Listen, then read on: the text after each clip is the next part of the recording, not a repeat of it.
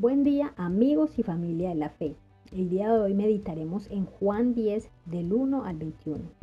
Aquí encontramos la parábola del redil en la que se eh, destaca la función de Cristo con los que creen en Él. En aquel tiempo la actividad económica de Israel era la ganadería y por esto Jesús quiso hablarles a las personas por medio de algo que entendieran, por medio de esta parábola con la cual se identificarían. Entonces les habló de ovejas con las cuales tendrían que ver en su día a día. Para que entendamos un poco, esta parábola eh, nos habla de algunas cosas que vamos a definir eh, y esos elementos son el redil. El redil era un sitio donde los pastores dejaban sus ovejas en la noche. En un mismo redil podían encontrarse eh, las ovejas de diferentes pastores. La puerta del redil, lógicamente, era la entrada por donde los pastores ingresaban las ovejas al redil. El portero era el que cuidaba las ovejas en la noche mientras, con mientras no estaban con sus pastores. También nos habla allí de un ladrón o del salteador, y como su nombre lo dice, es aquel que busca hacerle daño a las ovejas o intenta robárselas del redil. Y por supuesto, el más importante, el pastor, quien cuida las ovejas en el día y es el encargado de responder por ellas mientras éstas apacentan el campo. Aquí no solo encontramos estos elementos, eh, sino que también encontramos un contraste entre aquel que pretende hacerle daño a las ovejas del redil y aquel que es el, realmente el pastor que cuida las ovejas. El pastor llama a sus ovejas por su nombre, mostrando que tiene eh, una conexión personal con ellas y las guía siempre y muestra ese amor y su cuidado por ellas. Pero las ovejas también hacen algo, las ovejas son expertas en distinguir la voz de su pastor. Conocen su voz solo con un llamado distintivo. Las ovejas al escuchar el pastor corren y salen a seguir eh, al lugar donde las dirigen. El buen pastor conoce cada una de sus ovejas y se sacrifica por ellas. Es decir, si tiene que enfrentarse a cualquier animal o cualquier eh, persona que quiera eh, llevarse esa oveja, el pastor para eso está, para cuidar sus ovejas. Pero ¿quién es el pastor?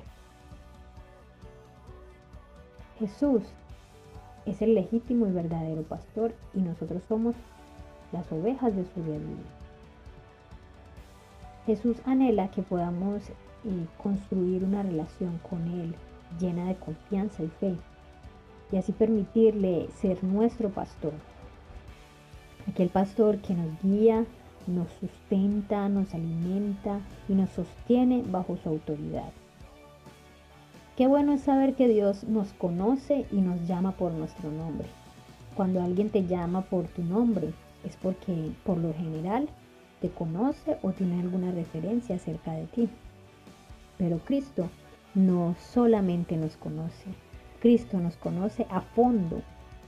Él sabe cuáles son nuestras debilidades, nuestras fortalezas, nuestros temores, nuestros sueños y tal vez nuestros fracasos. Pero aún así, Él nos ama y anhela siempre lo mejor para nosotros. Quiere que siempre estemos eh, atentos a su voz.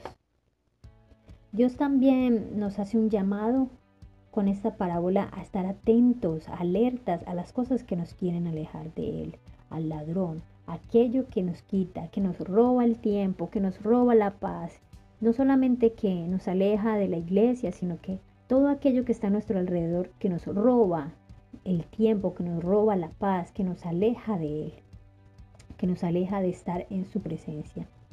Dice su palabra que no ignoremos las maquinaciones del enemigo.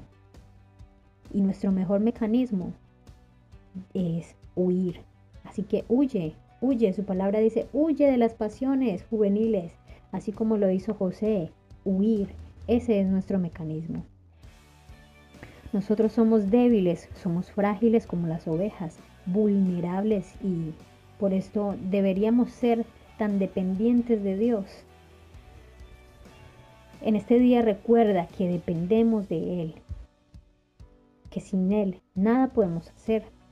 Y muchas veces nos encontramos luchando con nosotras mismos, con nuestras propias fuerzas, en asuntos que realmente no tenemos cómo solucionar. Y no estoy diciéndote que caminando con Jesús todos tus problemas se vayan a solucionar. No es así. Solo que estando de su lado, al lado del pastor que nos cuida, todo temor tiene que desaparecer. Todo temor se va. Y estaremos seguros en cada paso que damos en nuestra vida sabiendo que Él tiene el control. Yo quiero invitarte en este día a que puedas eh, cerrar tus ojos y orar conmigo. Señor Jesús, en este día quiero darte inmensas gracias por todo lo que haces por nosotros tú nos recuerdas el día de hoy que tú eres nuestro buen pastor, que tú eres nuestra puerta por la que debemos entrar para encontrar la paz, el regocijo, para encontrar el descanso en ti, Dios. Hoy aceptamos, Dios, lo que tú nos quieres dar. Es ese amor incondicional, es tu fidelidad que quieres traer a nosotros, a pesar de que nosotros muchas veces huyamos de ti en vez de huir de aquello que nos roba la tranquilidad, de aquello que nos roba tu presencia. No queremos huir más de ti, Señor, sino que queremos conocerte y poder afianzar contigo una relación tan personal que podamos escuchar tu voz en cada día y en cada cosa que vayamos a ejecutar, que podamos escuchar tu voz a través de tu palabra, a través de una adoración, a través de una persona, a través de lo que vemos en tu naturaleza, Señor. Así que en este día volvemos a ti, Dios, con el deseo de que tú seas nuestro buen pastor y nosotros poder ser esas ovejas que reconocen tu voz, Dios. Nos entregamos una vez más en tus manos, en el nombre de Jesús. Amén.